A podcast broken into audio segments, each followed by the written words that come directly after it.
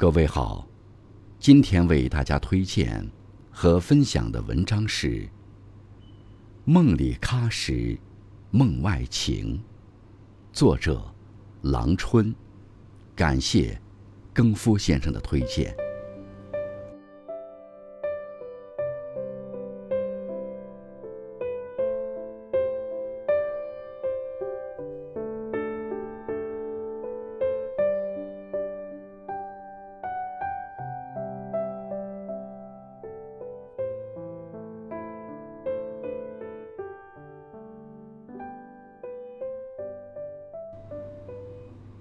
醉里挑灯看剑，梦回吹角连营。我已不再少年，却总是做梦。梦中的你，横亘在荒漠的西原。造化钟神秀，来自洪荒前。北有天山南脉横卧，南部是。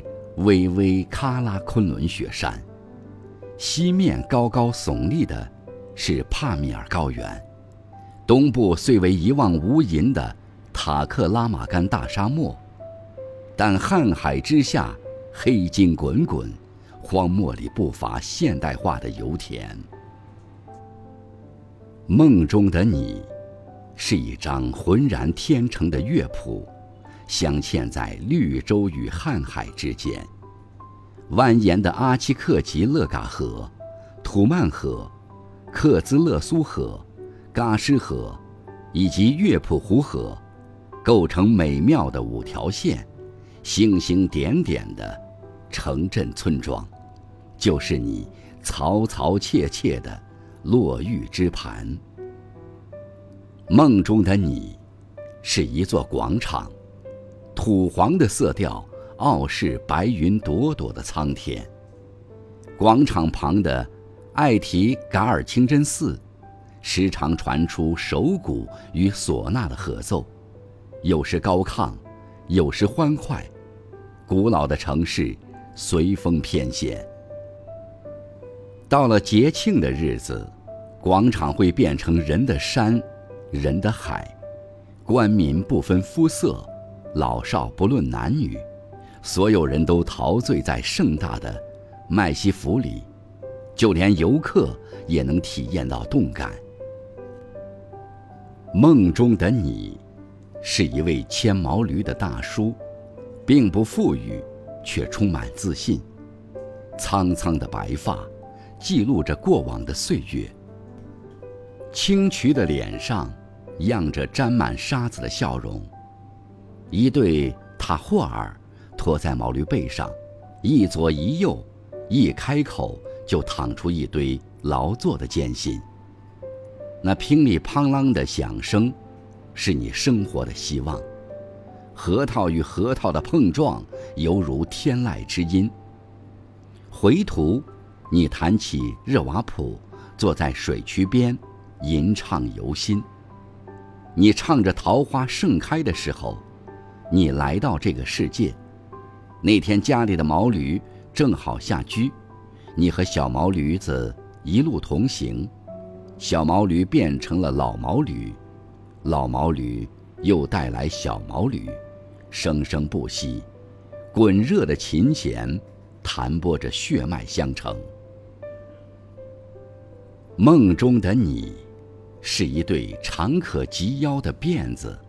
一条甩在背后，一条飘在前胸，辫梢的红头绳来回晃动，宛如一只红蝴蝶，格外吸睛。一顶针织的无檐帽，遮住半头黑发，既有夏洛蒂·勃朗特赋予简爱的朴实，又带几分飘离，好似家的清纯。你选了几本书。钱不够，丢掉哪一本都舍不得。我替你补交了差额，才发现，你有一张精致的学生脸。白皙、长圆、微蹙的眉黛间漾出几分稚嫩，一泓清水般的大眼里，满是感激。过了半年，再去买书，店员意外地转交我八毛七分钱，并转告那女孩考上了口里的大学。那天，静雅的书店里弥漫着一股玫瑰的香馨。在梦里，我逛了一个大巴扎，那里人头攒动，熙熙攘攘，琳琅满目的商品摆满了鳞次栉比的店铺，富有韵味的叫卖吸引了一湾两洋、三洲四峡五海的客商。出手大方的戴斯达，珠光宝气、挑挑拣拣的欧罗巴，金发碧眼而口里的游客，更多是吃货。烤羊肉的签子还拿在手里，又坐到皮特尔满兔摊儿前，大快朵颐。饕客的词典里只有美食，没有肥胖。在梦里。我拜谒了两座英雄的城堡，一南一北，遥相呼应。南名盘陀，北称来宁。盘陀城在一千九百多年前，曾经是疏勒的王宫，后来作为东汉西域长史府，承载了定远侯班超驱除匈奴、二通丝路的不朽功勋。其以夷制夷、民族融合、无为而治的举措，开了刚柔相济的治边先河。这位陕西愣娃坚壁清野、断敌交通、不战而屈贵霜帝国的七万侵略军，更是令东方帝国威名远震。来宁城，本是清帝国伊犁将军麾下。卡什戈尔参赞府邸所在，是赵惠、明瑞、傅德等清军将领征讨大小和卓叛军的指挥中枢。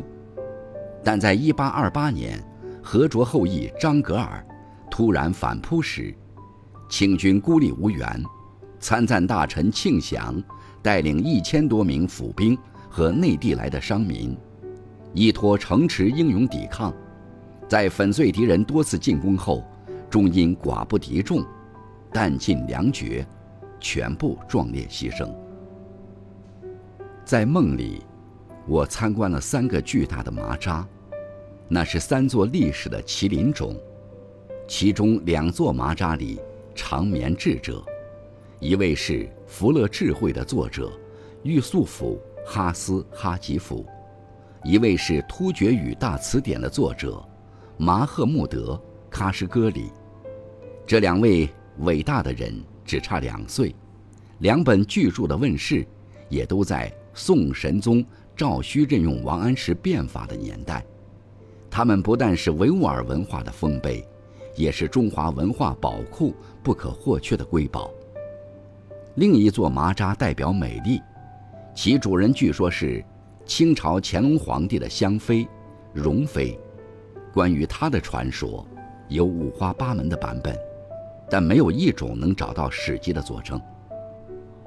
我们全且记得，十八世纪的阿里和卓家里，有一位薄命的红颜，她的身段不肥也不瘦，她的眉毛像弯月，他的腰身像绵柳，他的小嘴很多情。在梦里，我回到一座军营。我生命中最宝贵的年华，肩负过为国戍边的责任。嘹亮的起床号，总是在酣梦中突然吹响。想要伸一下懒腰，都要等到周末。青春的汗水滴落在戈壁石上，滋的一声，瞬间蒸发。墨绿的衣衫湿了干，干了再湿，脱下来铁板一样坚硬。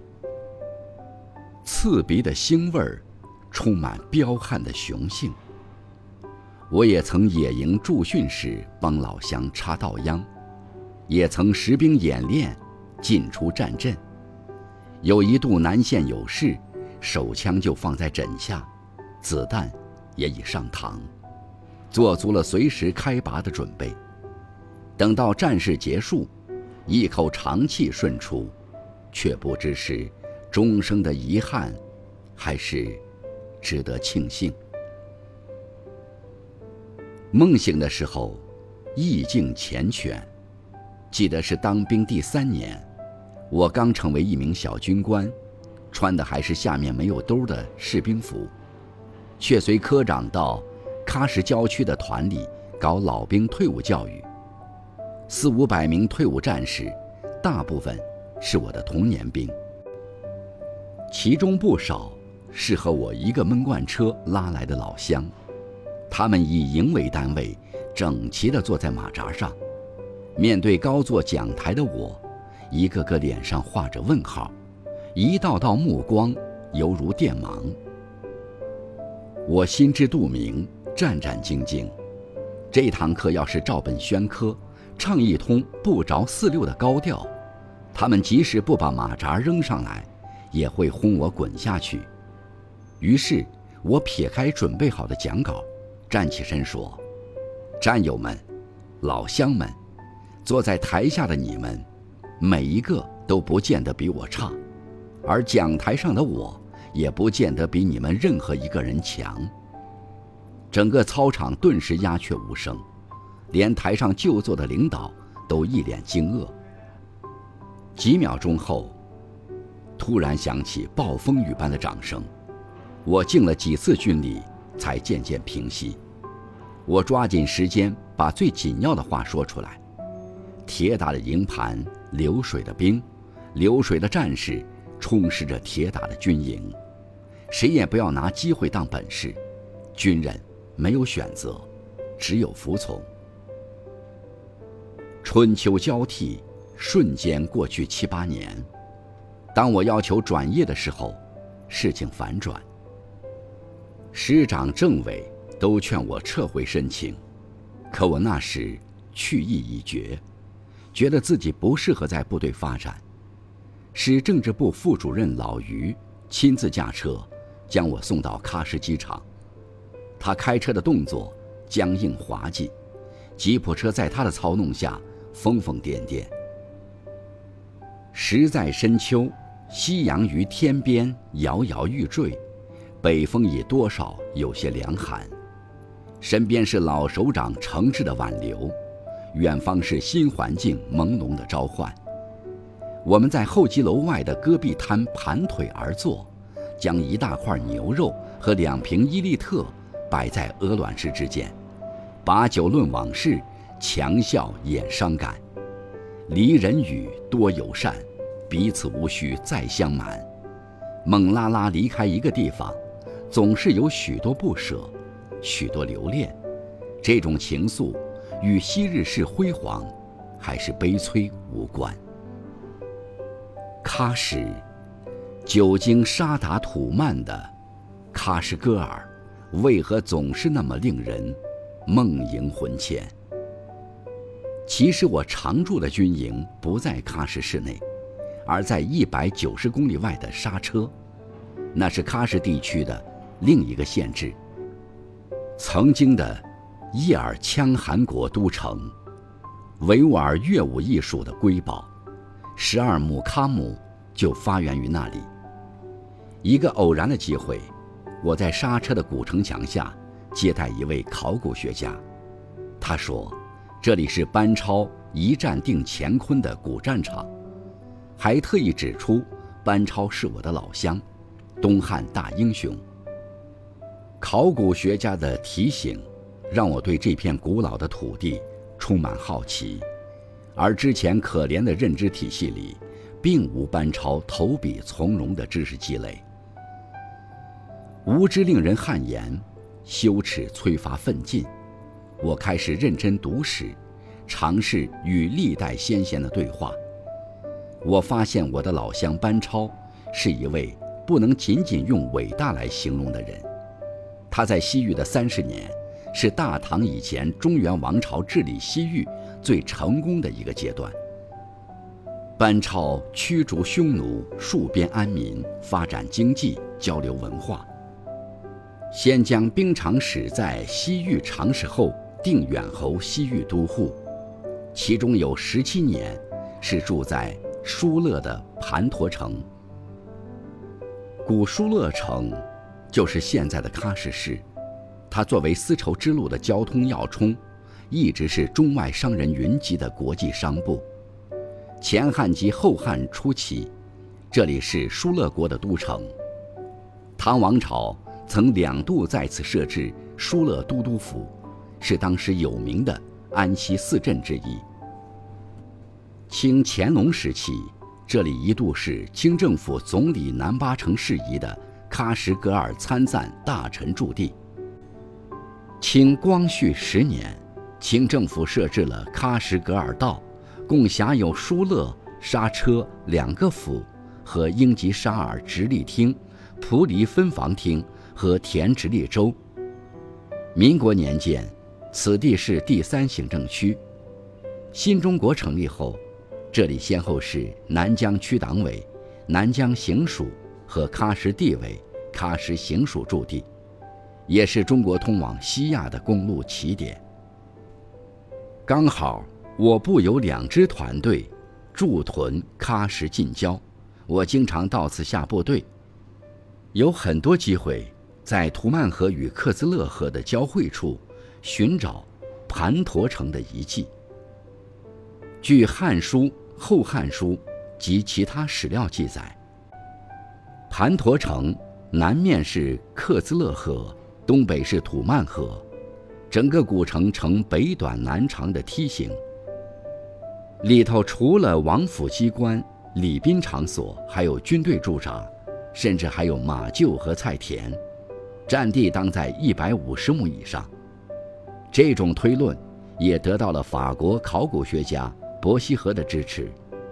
那位大胡子二十世纪初曾到盘陀城遗址考察，他测量了遗址仅存的西部和北部两段残壁断垣，绘图计算的结果是。五万八千八百三十五平方米，这还只是原城的一半。然而，遗憾的是，虽然两条河都记得公元一世纪，有一个燕汉虎境的将军，带着他的三十六员勇士，在这里二通丝路，创造了史无前例的辉煌。但我在一家工厂的后院，找到的一段土台子。仅有七八米长，据说要不是成为工厂围墙的一部分，盘陀城最后这点遗迹也早被居民挖去脱了土坯。土坯是当地居民盖房砌墙的主要建筑材料，北方大部分地区叫胡基。在那个以臀部念作垫部为荣的年代，谁也不知道多少古城砖被垒了猪圈。多少线装书被卷了墨褐烟，就连喀什的地名也一直被叫做哈什，少有人感到惊奇。偌大的喀什戈尔，为什么保留不下一座历史古城？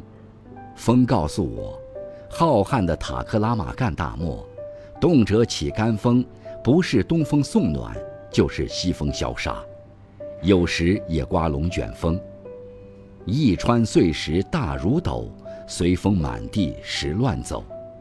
被风卷到空中的石头会随意地掉落下来，不论下面是戈壁，还是村镇。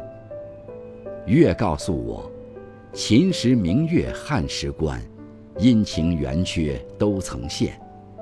偏居大漠西缘的喀什，一兴一衰，始终跟国家的命运连在一起。当国家强大时，边地便处于祥和稳定、安居乐业的状态；一旦朝廷有事，内乱滋生，那些不安分的势力就会蠢蠢欲动，甚至勾结外部势力，以血流成河、生灵涂炭为代价，获取他们的一己私利。也有人告诉我。盘陀城招致毁灭性破坏，大致源于浩瀚王朝对南疆的入侵。泱泱大国被搓尔小国占领，是近代中华民族的切肤之痛。浩瀚国是我国的西邻，在鄂尔德尼统治时，曾于1760年归附中国。他的继承人纳尔布他继续对中国称臣。后来，浩瀚的奥马尔汗和马达利汗时代日益强盛，疆域从咸海一直扩展到巴尔喀什湖以南，而中国此时正经历太平天国暴动，朝廷无力西顾，浩瀚的阿古柏就率军占领了南疆，侵略军铁骑所到之处，秦汉以来东方兼容并蓄文化在西域的沉淀。被践踏和毁灭殆尽，阿古柏将南疆带入另一种宗教文化，杀人不如诛心。十九世纪后期，乡人刘锦堂随左宗棠西征，在收复南疆后，做了第一任新疆巡抚。他在乌鲁木齐任上，委托喀什噶尔道台原址重修盘陀城，这个道台的名字。未曾查悉，但不知是经费所限，还是不得要领，其所修盘陀城规模大打折扣，只有二十亩，大约是原址的八分之一。即使这样，因为后来的内战以及人为的因素，这座小城还是惨遭损毁。或许乱世苟活为上，盛世才讲文明。阔别三十多年的喀什，若用地覆天翻来形容，一点也不夸张。一条条道路平展宽阔，街两旁高楼鳞次栉比，城市规模成倍增加，建筑风格和人的生活品味也趋于现代化。过去满街乱跑的毛驴车，如今只有在景区才能看到。而普及的家庭轿车和摩托车，时不时在十字路口造成堵点。月明星稀，乌鹊南飞，英雄远去，名人远去，我们一个个普通的人都将远去，没有人能像穆氏塔格峰一样天荒地老，年年岁岁。遇盛世则兴，遇乱世则危，所有的浮华。不过一缕烟云，唯有岁月遗存的旧址故地，还能留给后人一些历史的记忆。